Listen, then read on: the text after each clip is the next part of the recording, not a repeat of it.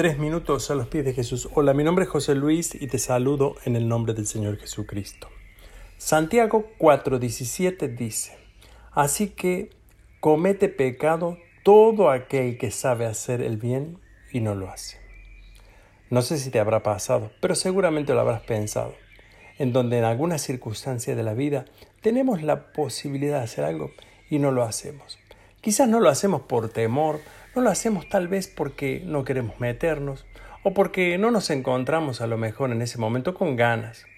Pero aquí en esta situación no se trata de tener ganas o de que tengamos o no las posibilidades.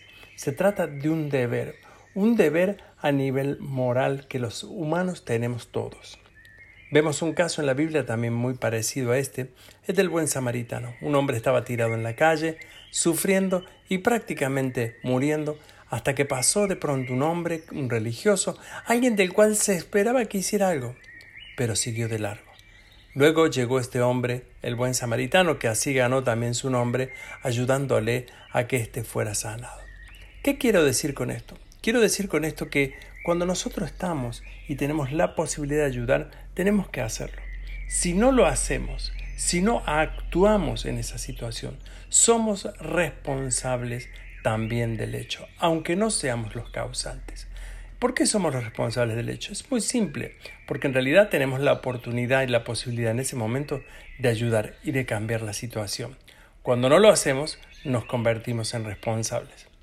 Nosotros como cristianos tenemos el deber moral de ayudar.